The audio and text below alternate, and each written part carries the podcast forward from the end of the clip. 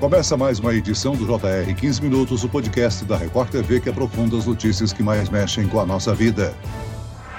Dados do IBGE apontam que o Brasil tem quase 39 milhões de pessoas no mercado de trabalho informal. Essa prática tem sido a opção de muitos brasileiros em meio ao desemprego. Apesar do alto número, uma parcela desta categoria tem decidido mudar em busca dos benefícios da legalização do próprio negócio. Mas quais as vantagens de trocar o mercado informal pelo formal? Como fazer essa alteração? Previdência privada ou INSS? Qual a melhor opção? O 15 Minutos de hoje esclarece essas e outras dúvidas com um advogado especialista em direito previdenciário, Teodoro Vicente Agostinho. Bem-vindo ao nosso podcast, doutor. Olá, eu que agradeço o convite, a oportunidade, é um prazer conversar com vocês. Quem nos acompanha nessa entrevista é o repórter da Record TV, Guilherme Mendes. Bem-vindo, Guilherme. Oi, Celso, obrigado pelo convite. Olá, doutor Teodoro. Celso, todo mundo já ouviu sobre aposentadoria e sobre os pagamentos necessários para que os trabalhadores tenham acesso quando encerram suas atividades profissionais. Mas cerca de 40% dos brasileiros que estão no mercado de trabalho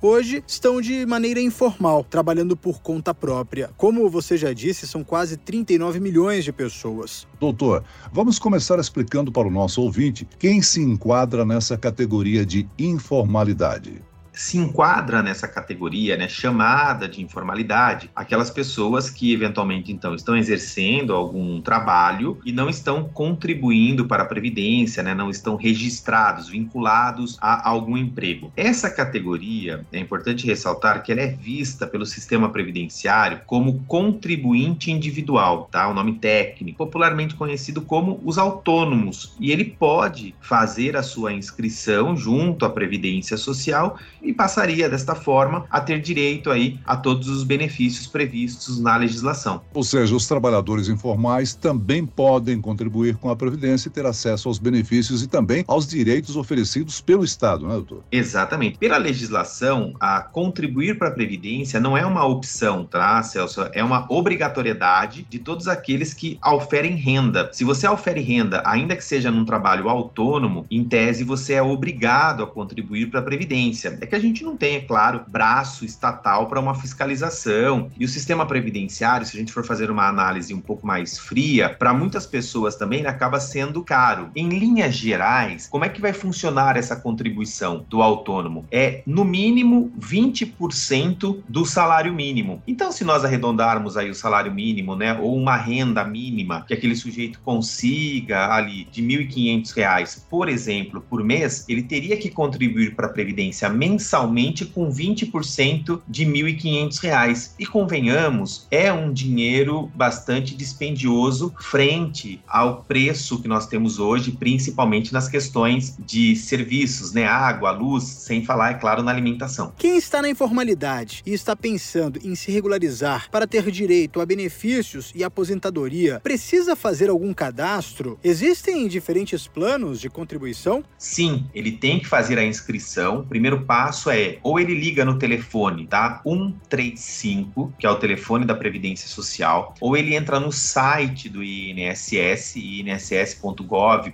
e por lá ele fará a inscrição. Existem algumas modalidades de inscrição e isso, claro, consequentemente reverbera na parte contributiva, quanto que você vai pagar por mês. Então a regra, como eu disse anteriormente, é 20% sobre aquilo que você declara que ofere, né, que tem de renda por mês sendo que o mínimo pode ser 20% sobre o salário mínimo e o máximo seria 20% sobre 7.500 para arredondar, que é basicamente o teto da previdência hoje. Agora existem alguns outros programas de inclusão na previdência social, que é chamado justamente assim, lei de inclusão. E aí a contribuição, ela acaba sendo menor. Ela pode ser 5% do salário mínimo, ela pode ser 11% do salário mínimo. Agora, o que é que você precisa ficar atento atento, você que está aí nos ouvindo. Quando você faz a opção por essa contribuição reduzida, então o seu benefício ele também será reduzido ao valor de salário mínimo. E existem algumas outras exigências, que é você comprovar que faz jus a esta faixa da população, digamos assim, que possui ali uma renda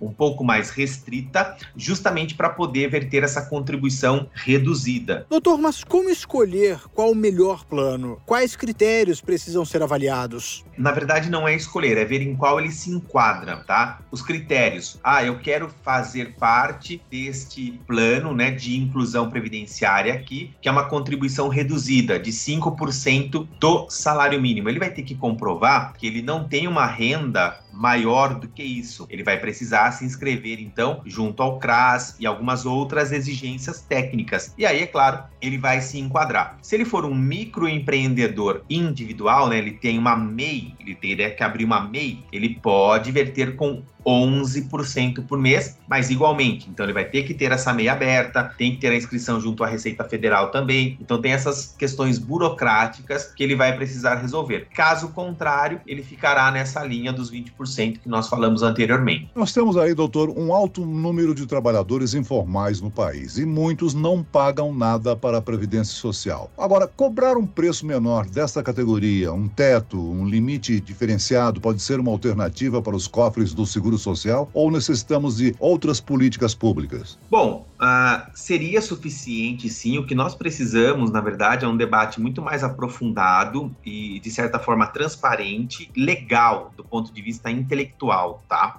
Uh, o nosso sistema previdenciário, diferentemente do que se preconiza, ele não é deficitário. Tá? Ele tem bastante financiamento, ele tem bastante recolhimento, seja por parte das empresas, por parte dos empregadores e, é claro, por parte da União. Então, seria, sim, muito interessante que se criasse uma política pública bastante inclusiva nessa questão previdenciária. E aí, é claro, todos esses milhões de trabalhadores que estão aí no, nos braços né, da informalidade, consequentemente sem uma cobertura previdenciária, e essa cobertura acaba se estendendo também, ou melhor aqui, né, não se estendendo aos dependentes desses trabalhadores, eles acabariam estando assistidos. Porque olha que situação é, difícil. O trabalhador ou a trabalhadora ele precisa sair sair para o mercado, ele precisa trazer comida para dentro de casa. E, consequentemente, dentro dessa contribuição que nós já falamos, que atualmente é um pouco pesada do ponto de vista financeiro, ele não consegue contribuir para a Previdência. Então, ele não está coberto pela Previdência. E ele tem uma família, tem filhos, esposa, e aí, eventualmente, ocorre algo com ele. Ele fica incapaz, incapacitado para o trabalho. A renda daquela família, Celso, acabou. E uma vez ele sendo informal, ele não tem nenhum benefício, porque ele não está protegido protegido pelo sistema previdenciário. Isso é um absurdo, né? Doutor, como podemos ver, quem está sem emprego regular, trabalhando por conta própria, tem alternativas para manter a contribuição ao INSS. Essas medidas também são possibilidades para os brasileiros que estão desempregados? Sim, também. O sistema previdenciário ele prevê uma espécie de contribuição ou de contribuinte, se for mais fácil entender assim, chamado de segurado facultativo. E o segurado facultativo, o próprio nome já diz, né? É facultado a pessoa contribuir ou não. Então, se ele deseja permanecer vinculado ao sistema previdenciário, justamente para que ele esteja coberto por esse sistema, ele pode sim contribuir na categoria de segurado facultativo. Ah, o que é interessante dizer que a previdência, ela tem um dispositivo que nós chamamos do que? Manutenção da qualidade de segurado. Traduzindo isso para quem é leigo, o que, que isso significa? Significa dizer que aquela pessoa que vem contribuindo para a previdência, quando ela para de contribuir, ou seja, vamos imaginar que ela foi mandada embora ou que ela não está conseguindo manter a contribuição enquanto autônomo, ela vai ter um período, tá? O período mínimo é de seis meses para os segurados facultativos, podendo chegar a 12 meses para o segurado ou empregado e podendo chegar até 36 meses em algumas situações em que, ainda que a pessoa não esteja contribuindo, ela está assegurada pela Previdência. Se acontecer qualquer coisa com ela, ela vai poder solicitar o benefício porque ela continua, entre aspas, aqui para ficar mais fácil né, o entendimento, ela continua sócia do clubinho Previdência Social. Ela vai poder utilizar ali os seus serviços. Doutor, diferentemente da contribuição feita pelo trabalhador CLT, em que o empregador realiza o pagamento, não é necessária uma grande preocupação com relação aos cálculos. Mas como fica a questão para os informais autônomos? Como funciona o cálculo da contribuição da alíquota? A questão das alíquotas, né, dos 20%. Agora, só uma observação, tá? Na verdade, quando o sujeito trabalha registrado, né, CLT, a contribuição para a previdência também é feita por ele, tá? Na verdade, a única coisa que ocorre é que a empresa, dentro da nossa legislação aqui, entre aspas, né, ela faz um favor para a União, que é descontar do trabalhador, então ela desconta na fonte ali, né, no olerite, e repassa essa contribuição aos cofres da União, tá bom? E aí também tem, é claro, a obrigação da empresa de contribuir enquanto pessoa jurídica, mas são coisas é, distintas. E aí tem uma faixa também de contribuição. O que a gente aconselha aqui para você que trabalha de forma registrada é que hoje, através do seu aplicativo bancos, né, em especial Caixa Econômica Federal, Banco do Brasil, Itaú, a maioria hoje dos bancos tem esse convênio, você consegue verificar no seu aplicativo, na sua conta corrente, se aquelas contribuições que estão sendo descontadas mensalmente pelo seu empregador estão sendo repassadas para a Previdência. Doutor Teodoro, como você já falou, entre as principais vantagens da contribuição para o INSS é garantir o recebimento de um benefício mensal durante a aposentadoria. O contribuinte individual, ele tem direito a receber outros benefícios, como por exemplo o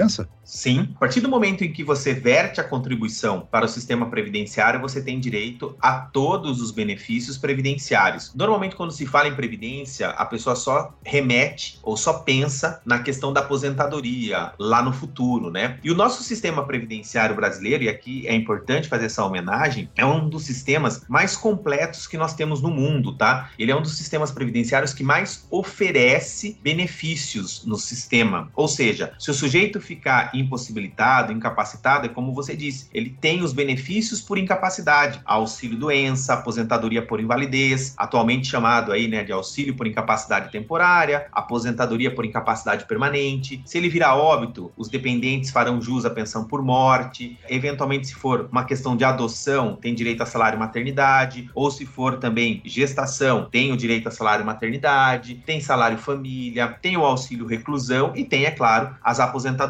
como já foi citado aqui. Então, ele é um sistema previdenciário protetivo bastante completo. Doutor, e o que ocorre se trocar a forma de contribuir para o INSS? Se por um acaso o trabalhador informal encontrar uma vaga de emprego fixa? Não vai acontecer nada. Na verdade, as contribuições que ele verteu como contribuinte individual, né, como informal, elas estarão lá computadas naquilo que a gente chama de CNIS. CNIS é um extrato de contribuição social e posteriormente, quando ele vir a ser um trabalhador empregado, o que vai mudar é só uma questão técnica de código contributivo, porque as contribuições serão vertidas no NIT, que é o número de inscrição do trabalhador. É um vínculo, é um número que ele tem como se fosse o CPF. Então, todas as contribuições que ele verter na vida, isso estará lá no histórico contributivo dele. Uma das alternativas para a aposentadoria no futuro, né, é a previdência privada. Investir nessa alternativa tem vantagens? O que, é que o trabalhador informal ou não precisa saber antes de adotar essa reserva, doutor? Bom, ele precisa analisar plano e principalmente qual é a cobertura que ele terá. Se ele é um trabalhador informal, que a renda dele atualmente já não é tão elevada, talvez o plano de previdência social seja mais interessante do que um plano de previdência privada, onde vai ter taxa de carregamento para a instituição financeira, taxa de administração, nem todos os riscos estão cobertos. Agora, se ele é um trabalhador, ele seja informal ou seja registrado em CLT e visa lá na frente ter um complemento a essa previdência social, tema que nós temos hoje, a previdência complementar, a previdência privada, né? Ela acaba se mostrando como uma alternativa também interessante. O que não pode, isso é importante a gente deixar claro, é você optar ou pela previdência privada ou pela previdência social, tá? Isso não é possível. Nosso sistema, ele é filiação e inscrição obrigatória. Então, se você ofere renda, em princípio, você é obrigado a contribuir para a previdência social do país. Ou seja, a gente tem aí 39 milhões de pessoas na informalidade. Como é que o Estado pode atrair esse público para que eles deixem a informalidade? Que iniciativas podem ser tomadas? E eu pergunto, isso pode ser um problema no futuro? Na minha opinião, pode. Pode porque se eu tenho hoje 39 milhões na informalidade,